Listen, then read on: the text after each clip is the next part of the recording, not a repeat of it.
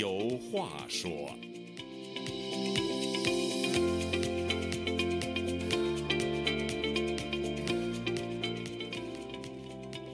听众朋友，大家好，欢迎您再次来到《周家有话说》这个栏目，我是主持人家园。今年的五月四号是五四运动一百零三周年，也是中国的共青团成立一百周年。人民日报等不少官媒纷纷发表文章，重申中共总书记习近平对青年人的谈话。习近平要求当代中国青年要立足新时代新征程。他说：“中国青年的奋斗目标和前进方向。”归结到一点，就是坚定不移地听党话、跟党走。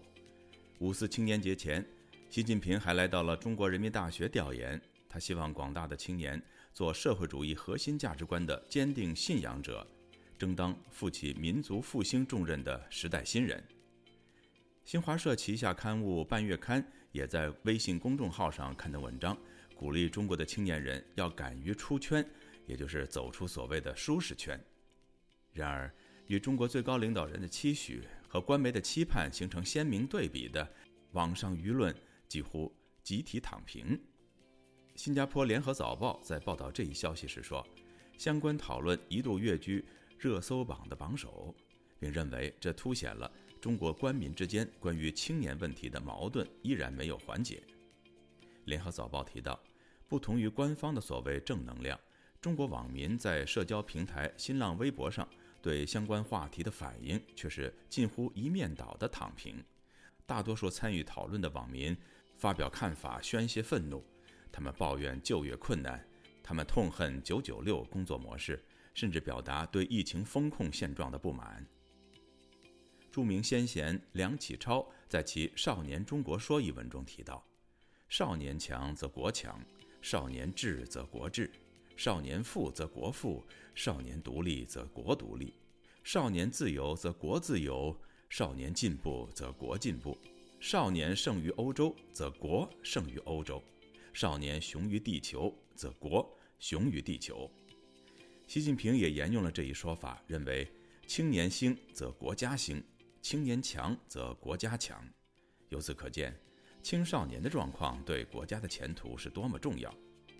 在这次的“周家有话说”栏目里，我和周孝正教授就来聊聊中国青年人的现状与中国的未来。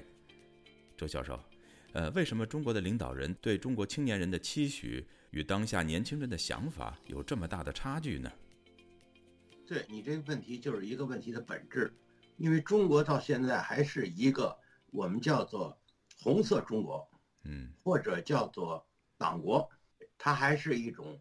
所谓的独裁专制的一个基本国体，呃，所谓的专政就是系统的使用暴力，也就是迷信这个枪杆子笔杆子，呃，枪杆子代表着暴力，笔杆子代表着骗人，这是一个基本的一个我们叫国情六变。呃，你不管说什么青年呐，什么中年的，其实我觉得这些东西都不是很准确。比如说少年强则国强，这不是关键。少年怎么强啊？他这意思就是一个常识。就是说，过一年长一岁，嗯，现在的少年要强了，过些年他就中国就强了。我觉得这都是一个常识的话，嗯，在我看来没有任何信息量。哎，你关键是少少年你怎么强？你比如五四运动，五四运动这里有暴力的倾向。首先，我觉得就是一个四个字：实事求是。你比如五四，他们把一个外交官的家，他们进去了抄家去，嗯，而且把那家里给点着了，叫火烧赵家楼。嗯，这个最关键的这里有暴力，谁谁点的火，然后抓没抓起来？因为这都属于暴恐行为啊！你跑人家去，你给人家家里给烧了，这就是五四。所以五四没有什么可纪念的，尤其五四中这种暴力的因素，从一开始你就没有举证、质证、认证、一审、二审，你得把它绳之以法呀。什么叫少年强国强啊？少年，你不是像这个 红卫兵，那不就少年吗？嗯，打拉抢烧。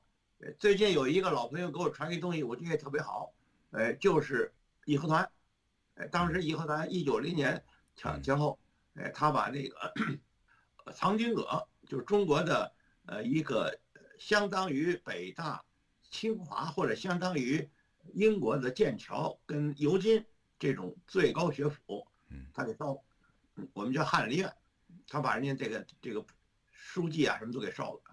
这都是中国的一大悲剧啊。所以说一说就五四，我觉得这五四它得有有这种所谓暴力，我们必须得给他查清楚。哎，谁跑人家去放火去了？还据说人家还把人家外交官给打一顿，这都是刑事犯罪。这这的五四这些事儿先给他查清楚。我就说，首先就是四个字，实事求是。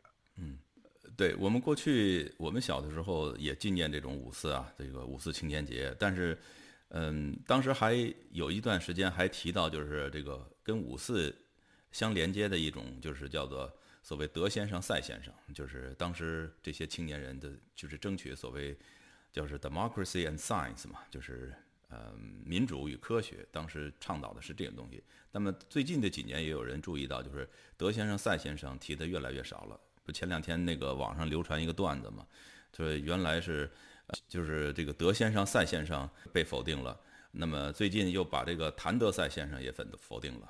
德先生、赛先生这提法就很片面。嗯，你比如说科学，科学的另一个就是人文。嗯，哎，你说民主，民主的另一个就是自由。所以说，你说光有。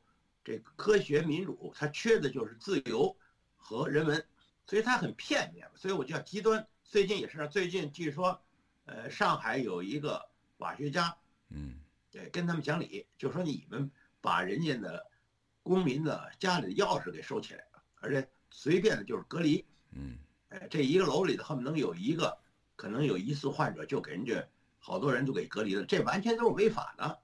这个人写的挺好。这个人就俩字儿讲理，而现在中国政府就是仨字儿不讲理。他首先他就不让你说，他不让你看，不让你听，哎，就是他侵犯你的表达的权利，这就证明是做贼心虚，这就是关键。你说他就不许有任何的不同意见，实际上必须是兼听则明，偏听则暗，你得听听不同的意见。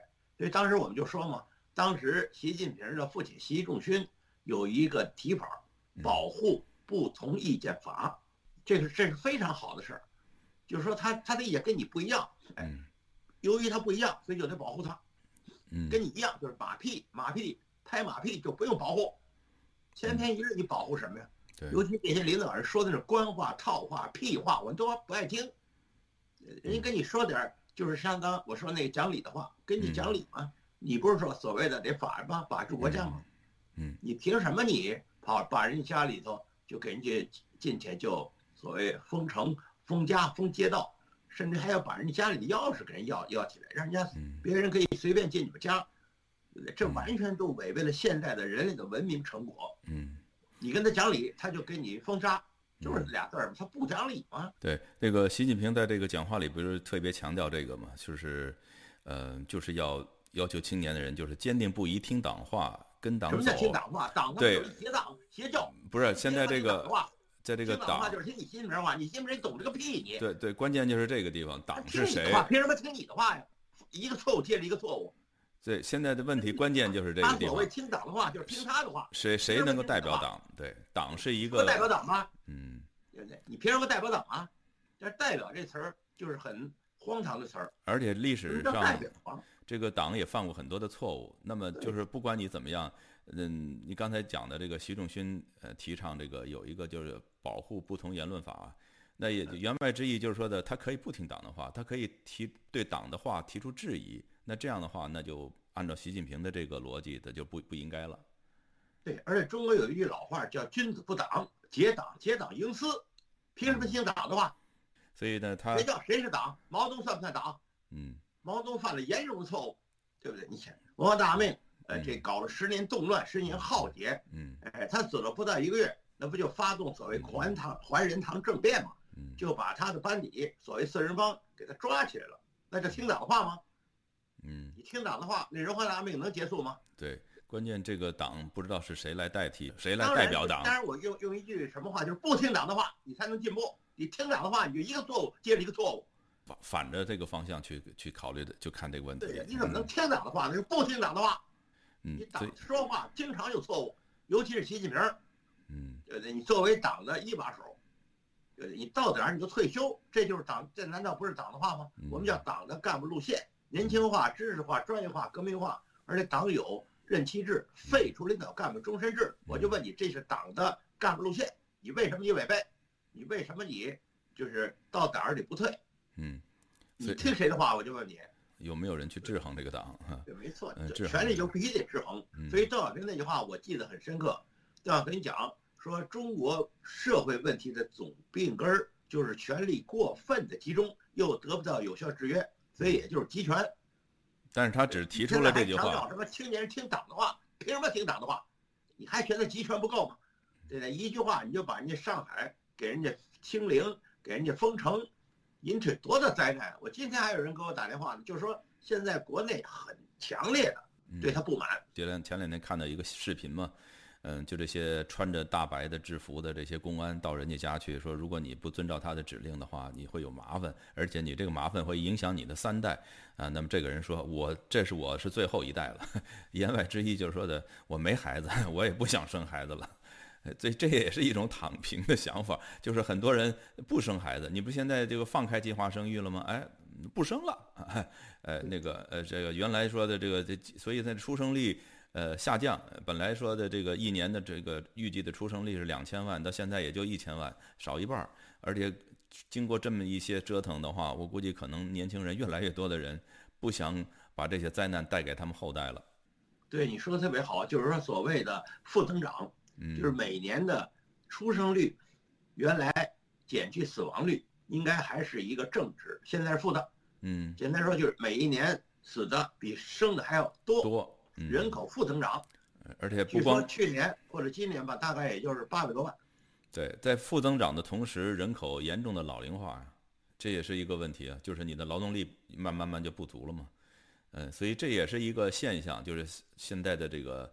呃，青年人或者中青年人，嗯，越来越不按照你希望他要去做的这种方式去做了，而且他也没什么希望，党就是胡折腾，所以我特别赞成胡锦涛那三句话：不懈怠、不动摇、不折腾。党就是胡折腾，现在最胡滋的就是习近平。党有一定之规吗？那时候只剩一个好，现在是两个放二胎，后来又改改成三个了，三个人也不生了，嗯，哎，就是至至少是去年、今年人口负增长，嗯。就中国的人口越来越少，嗯，总感觉到就是中国最高的领导人说出那个话哈，总跟中国的现实很脱节。说实话，用一句糙话就是屁话，他能说什么好话吗？你得想想，而且他说话是自相矛盾，我们叫刚愎自用，你知道自相矛盾，嗯，知道这个我们叫精神分裂，嗯，知道吧？他自己他都没想明白，他，他今天他说这个，明天他就说那个。刚才我就讲这事儿，你比如五四运动，五四运动有一个年年轻人讨保人家去，最后是把人家窗帘子给给给他给他揪回来了，点着了。嗯，我就说这件事谁点的？你为什么你要把人家去，把人家那窗帘子点着了，还据说还扔在床上了？所以后来用不了多久就熊熊大火。你说的是这个叫这种暴力的行为，为什么你不查清楚？就是火烧赵家楼，我听说有这么一个。赵家楼，因为赵家楼离我姥姥家近。嗯。因为我姥姥住到南小尖儿，叫做我们叫了杨伟胡同。小时候我去过，哎，那个我姥姥家杨伟胡同，在没就是按照门牌号数，隔几个门牌号数就是赵家楼。嗯。但我小时候我就听我姥姥说过。对。着火。嗯。最后好像说是他发泄愤怒的这个对象还错了。对呀。就这是暴恐行为，这是是刑事犯罪了。嗯，哦，你跑人家去，你把人家窗帘子呃给人揪下来，给点着了，点着还扔在那床上，就造成这个这这个家里放火了，也典型的刑事犯罪嘛，对不对？你这事儿为什么不查清楚？完了就在这纪念五四运动，五四运动有什么好纪念的？嗯，当然他们想借着这个呃五四运动这么一个关口来来呃再强调一下这个党的这个对青年人的这种所谓绝对领导嘛。其实他不光是对清的人，我就问你，五四运动谁领导的？嗯，啊，那个放火有没有后头有没有指挥，有没有指示？嗯，都得查。首先就是实事求是嘛。嗯，你连实事求是你都做不到，你纪念什么纪念？嗯，所以小时候我们就说纪念五四运动，当时我们老师就讲，五四运动，哎，这个有很多的极左、极端，嗯，有很多极端的言论，嗯，现在呢，一般人也不知道。那么就是一个正常社会哈。怎么去要求，或者说应不应该要求这些年轻人做什么，不做什么？呃，比如说，当然了，他当然有法律规定，就是你不许做一些什么东西。学校也有这方面的相相当的一些规定。但是我看，至少在民主社会里，他绝对不会要求青年人，嗯，去一味的盲目的去去遵循一个党的指示。一个政府呢？结党营私嘛，君子一再说君子不党嘛。嗯，凭什么凭什么接接受一个党？而且我们这党共产党是共产国际过来的，我们叫境外敌对势力。嗯，原来第一国际、第二国际，后来叫第三国际或者叫共产国际。嗯，那完了就是苏俄过来的，嗯，那就是列宁、斯大林，就他们这帮，哎，这个恐怖分子他们干的事儿，他们跑到中国来成立了一个所谓的中国共产党，跟中国有什么关系啊？根本就不能叫中国共产党，俄国。所以现最最基本的事实先搞清楚，你再说你纪念这个纪念那个，基本是都搞清楚就是糊涂。用这个雨果的那话就是糊涂蛋。双向的比较吧，就是比较这个美国的年轻人和中国的年轻人，他们现在这种所谓状态。嗯，我接触到的这个美国的年轻人呢，基本上就比如说像中学生甚至大学生，他们就该做他们自己应该做的事情就完了，遵纪守法，然后该学习学习，该工作工作。没有那么多的这种在意识形态方面的这种所谓被要求啊，不像中国这个有政治课呀，包括最近比如说教育部又要求那个上那个劳动课了，而且纳入这个中小学必须要要要有劳动课呀，必须要学学做饭呀，等等等等。就是我的感觉就好像政府的干预太多，就是胡折腾，就是这一句话。原来叫不折腾，现在就是拼命的折腾，尤其习近平拼命的折腾，又风铃吧，又又又这个。呃，清零嘛，又改成什么动态清零，又改成社会面清零，就在这儿创造新的词儿，就在这天天在这胡折腾。嗯，而且就是 特有意思，就是二十九号那天那个政治局刚有一个会议，那精神就是嗯，开始注重发展经济了，那个疫情逐渐的消失了，然后开始放松了，然后开始复工啊，等等等。结果没过两天，五月五号突然那个。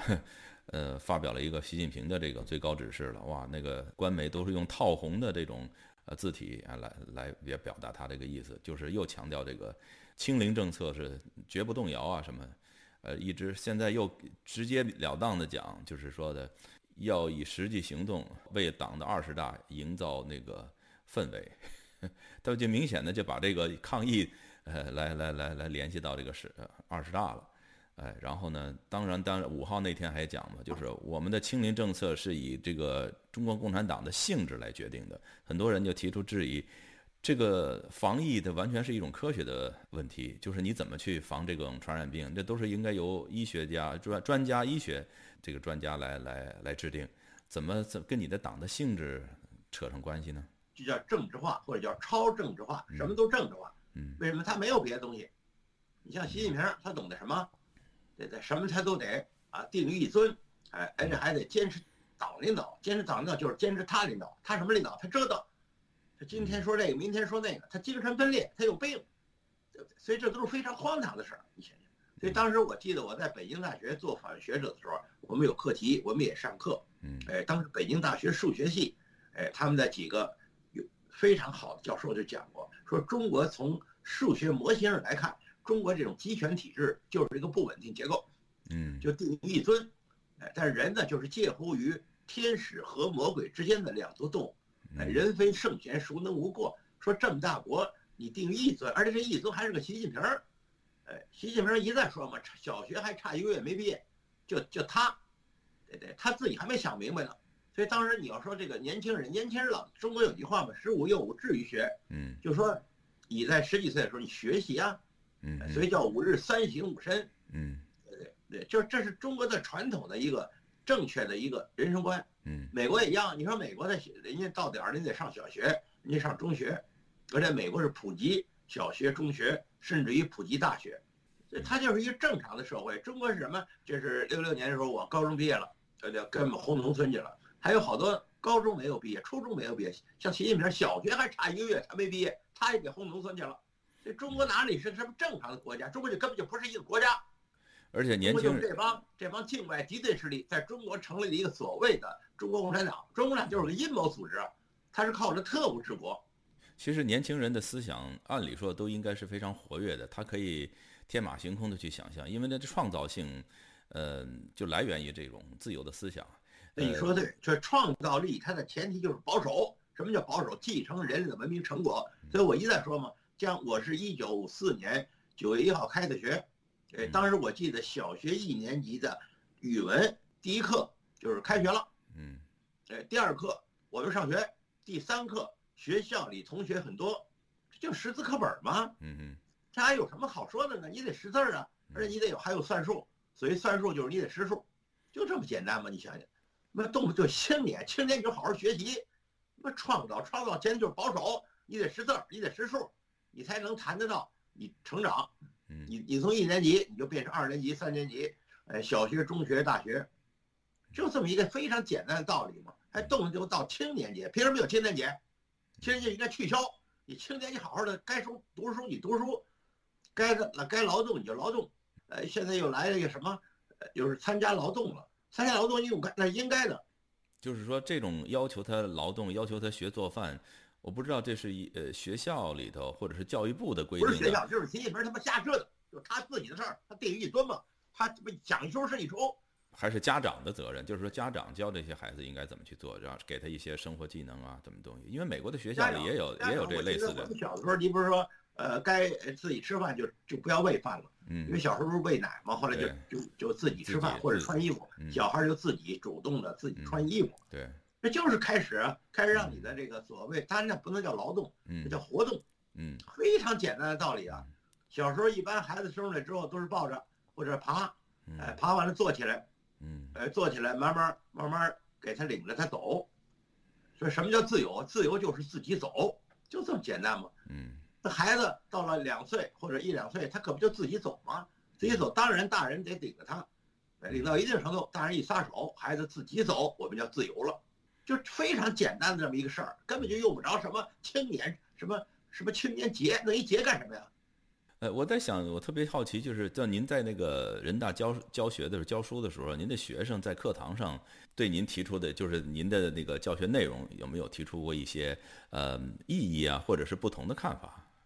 没有没有，那是人家学生，人家能考上人民大学，人民大学也是一个非常重点的大学。嗯嗯，啊，我在我在我在一九八八年调到人民大学教大学一年级，就是本科生。嗯嗯本科生有一年级，一直有四年级，后来就有硕士研究生，嗯哎，再往后走就有所谓博士生，嗯就就这么非常顺理成章的事儿啊。那我们的学生都很正常啊，嗯对对，你比如说他，我给他们讲什么课，他们就听啊，嗯他有问题他们就问啊，但是他没有哪些奇奇就是所谓的奇异的问题，或者说那个呃不可想象的问题，嗯嗯因为你你学生你就你是因为人家都是好学生嘛，嗯人家都是从全国各地来的，小学、中学、大学，对吧？嗯反正都是都是很正常。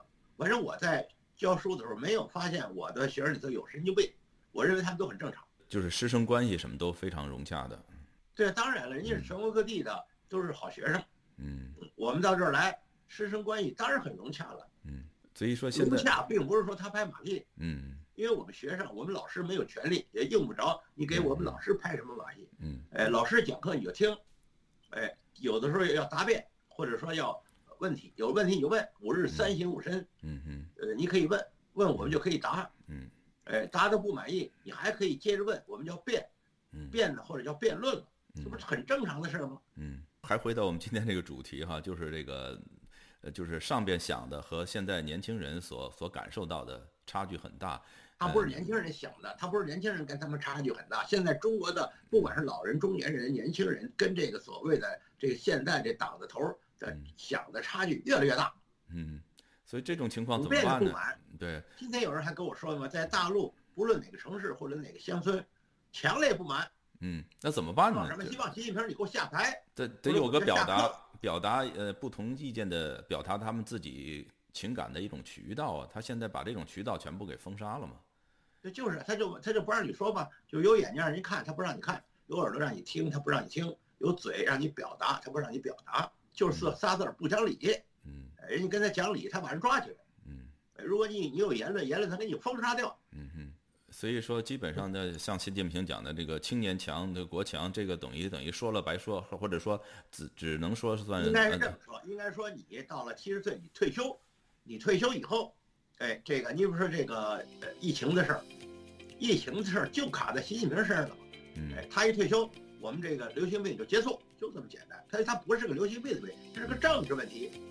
你说他老在那儿胡指瞎指挥，他可不就就坏事儿吗？今天他这个，明天他那个。